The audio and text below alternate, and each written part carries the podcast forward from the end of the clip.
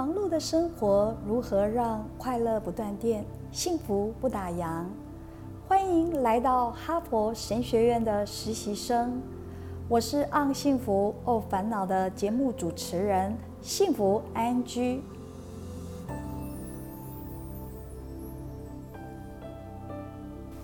普陀岩有很多特殊的景观，包括对联、庙名、神奇的不一致。它的原因到底是什么？我们在景点导览告示牌看到因军方驻守恭迎观音菩萨，但查询相关的资讯，除了很多的传奇，还有众说纷纭，甚至我们看到有些叙述非常的简单，而且在时间上也多颇有出入。也就造成我们对于相关的原委可能会有一些误解。在因缘之下，幸福安居巧遇了当时迎奉观音菩萨至龟山岛的重要关键人物王派昌。幸福安居也搜罗了普陀岩的相关资料，并访谈王先生。王先生曾经有关于龟山岛的杂记整理，共有五篇，其中第一跟第四是分别关于观音菩萨及骑龙观音。由于军方迎奉观音佛像，在相关可找到的介绍资料当中。皆谈及是因为驻军频传不可抗力或灵异事件，加上普陀岩的前身拱兰宫谈到空庙跟废庙，而相关简单的一个叙述，有可能是因为军事管制区不便明讲，就在众说纷纭当中更添故事性。也就造成多数对于事件的前后产生的因果关系，所以无法获得实际情形的一个真实的了解。幸福安居希望还原当时迎奉菩萨及骑龙观音的过程，透过对相关过程的处理缘由及细节。能够对普陀岩有更加清楚的认识。幸福安居从访谈迎奉观音菩萨的参与者王派仓的口述当中，厘清了原先对相关资料因缺漏不明而无法理解的一个部分，发现普陀岩前身的拱南宫。原是龟山岛民信仰的中心，在居民迁村时，把这个庙废掉，敲掉屋檐废庙，空庙完全没有上锁，没人管理。拱兰宫虽是空庙，但是仍有供奉神像在庙中。王派昌提到，在七十八年间到拱兰宫时。当时见到内部的摆设，在神龛上就放了一个白瓷观音，高度约三十公分，是由南洋政战部主任傅桃华上校放置。包括地母，还有土地公，土地公好像有五尊在那个地方，是进门的右手边。是地母，左边是福德正神，好像有五尊神，大概这个样子。由于驻军管制，自七十一年开始整修这个炮阵地。根据王派仓《龟山岛杂记》提到，除了拱南宫学校改建的兵舍。与几栋屋况稍好的房舍外，其余均是断垣残壁、荒草漫漫的废墟。所以，如果从军方角度来看，拱南宫它并不是一个庙，它是被视为堪用的建筑物。那在还不错的情况之下，就会加以整理打扫，作为房舍，并加以运用的空间。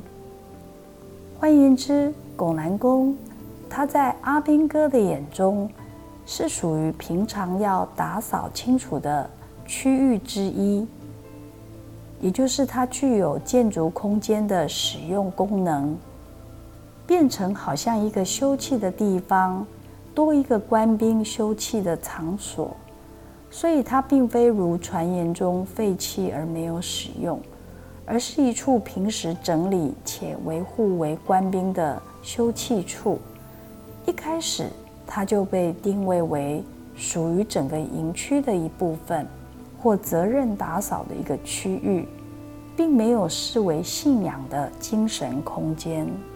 王派昌对于传说中龟山岛的三件军中意外事件，提到在他的任内是发生两件，另一件传令兵事件不在他的任内，所以不清楚。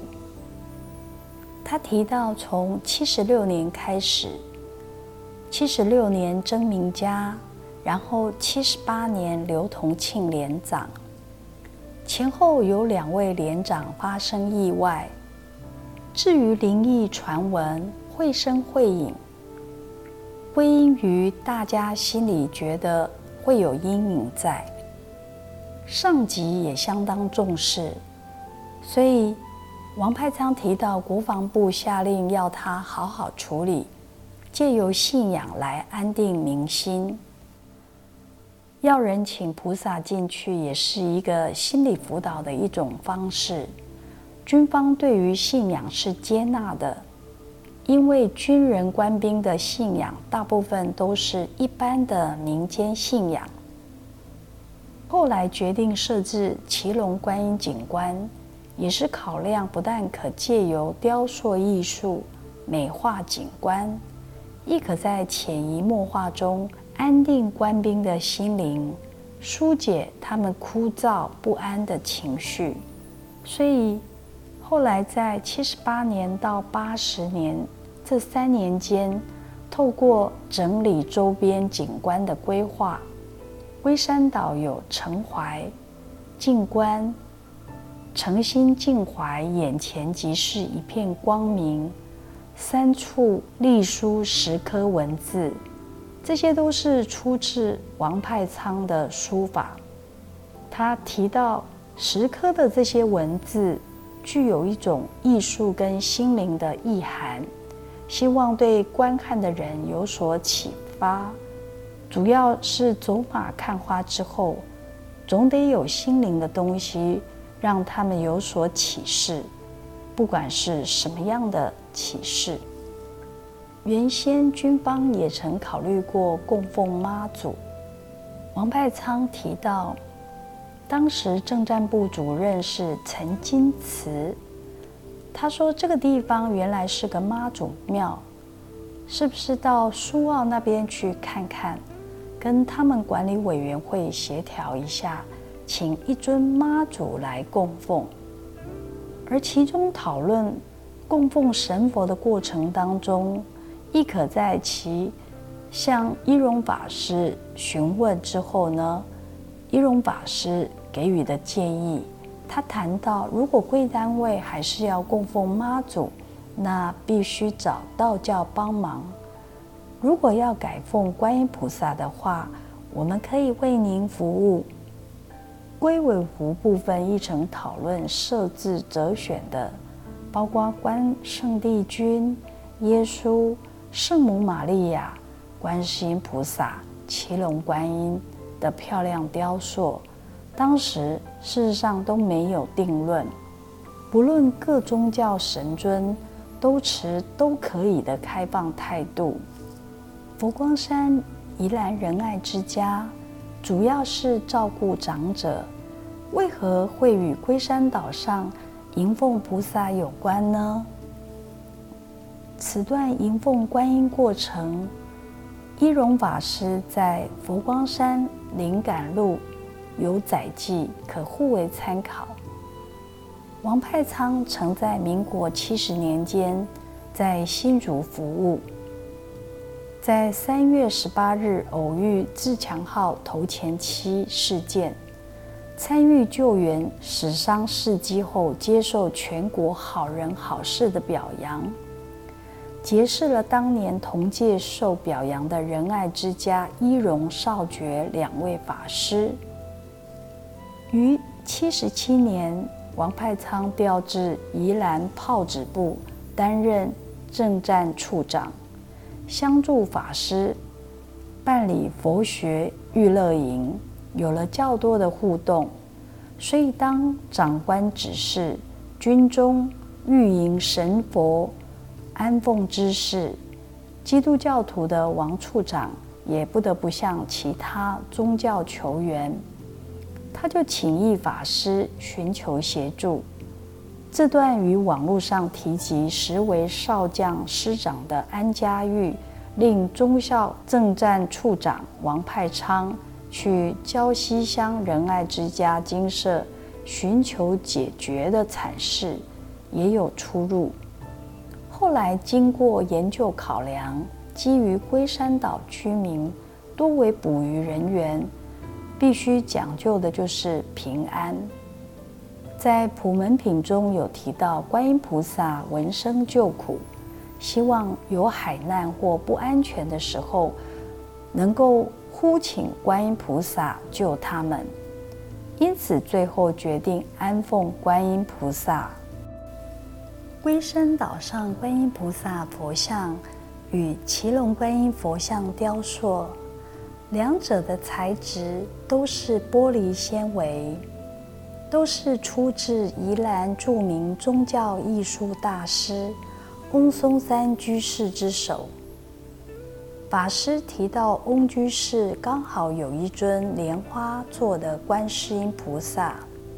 高大概一百五十公分左右，这个是新加坡人定的。他看看他是否可以慢一点，然后先给你们用，先请到你们那边去。所以岛上观音菩萨佛像高一百五十公分，是原为新加坡华侨定制。非常乐意先让军方供奉，不是量身打造的，造价为七万元。另外，在龟尾湖营区对面的白色骑龙观音雕塑，围长二十三尺，高十七尺，宽三尺六，历时约一年。因为他的基座工程起初做的稍显小，后来师长安家玉将军特别亲临指导打掉重做，才有后来的规模。然而由于气候不稳定，又碰到春节过年，所以到次年四月才设置完成。王派仓提到骑龙观音雕塑的过程中，他有前去工厂看。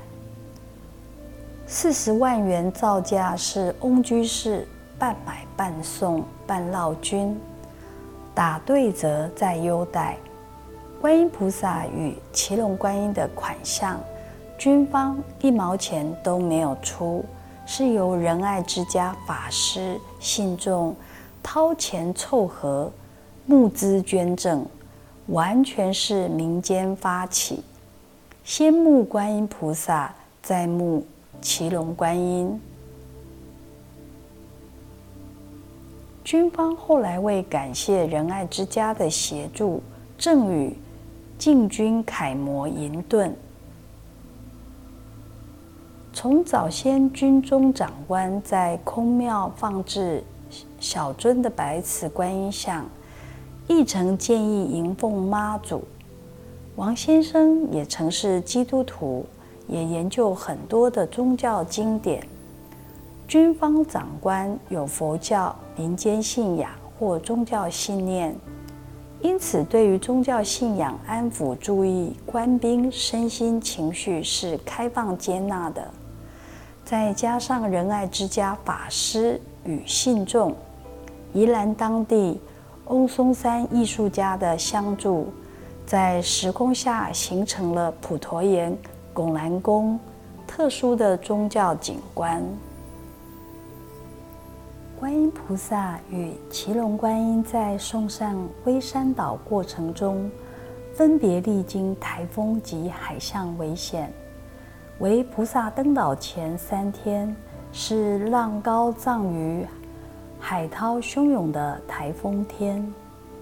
事实上，前一天也曾试着送上去，但因风浪太大，人命关天，折返更访后，改于南阳仁爱之家举行三十系念，由。龟山岛上的处长、连长、队长等人代表全程参加。隔日，观音菩萨于七十八年农历四月十七日，由师长安将军与政战部主任陈金池上校亲率官兵护送上岛，安坐拱兰宫后，并在庙宇前集合岛上官兵。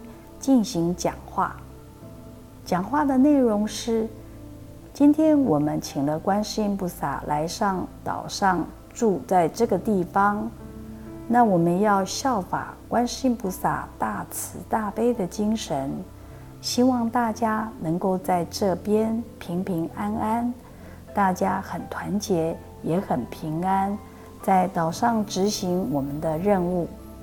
后续亦有举办。法会仪式，奇龙观音雕塑前后历经一年完成，过程也有很多需要克服的。期间，一些宜兰地方人士与积极开放龟山岛观光，认为龟山岛是个很特殊的地方，想要开放为一个赌场或建立观光饭店。王派仓对于上述的想法不是很苟同，他认为这么好的一个清净地，怎么可以这样子？发心在岛上湖中塑造一尊奇龙观音，因而运作加速在龟尾湖设置奇龙观音，但要上去时也历经前前后后，算起来最少改了。七次以上。此段相关资料言及奇龙观音设置在军营前，是为了镇压除煞的缘由，相去甚远。后来奇龙观音曾在九十六年因科罗莎台风砸坏受损。重塑观音是在九十几年的时候。重塑一样尺寸的造型，但因翁松山居士往生了，新雕塑像是由另外一位师傅铸造。因时空不同，与师傅记忆，菩萨塑像脸部有肤色装彩，坐骑龙身亦有彩绘，呈现与原先不同的彩绘风格。也由于奇龙观音为龟山岛的观光景点，所以后来佛像重塑的费用是由东北角风景管理处完全处理。为什么拱南宫会变成普陀岩呢？有些资料说是因为奉祀南海普陀山观音菩萨。根据王派仓他的札记。还有幸福安居的访谈，庙名更迭为普陀岩的原因，事实上是有两个，一个是庙名曾一度被改名为广德宫。王派章提到，八十七年时，拱南宫里面有摆放了很多贪案捡到的流浪神像，有断手的，有断脚的，一大堆。后来已经有十余尊之多。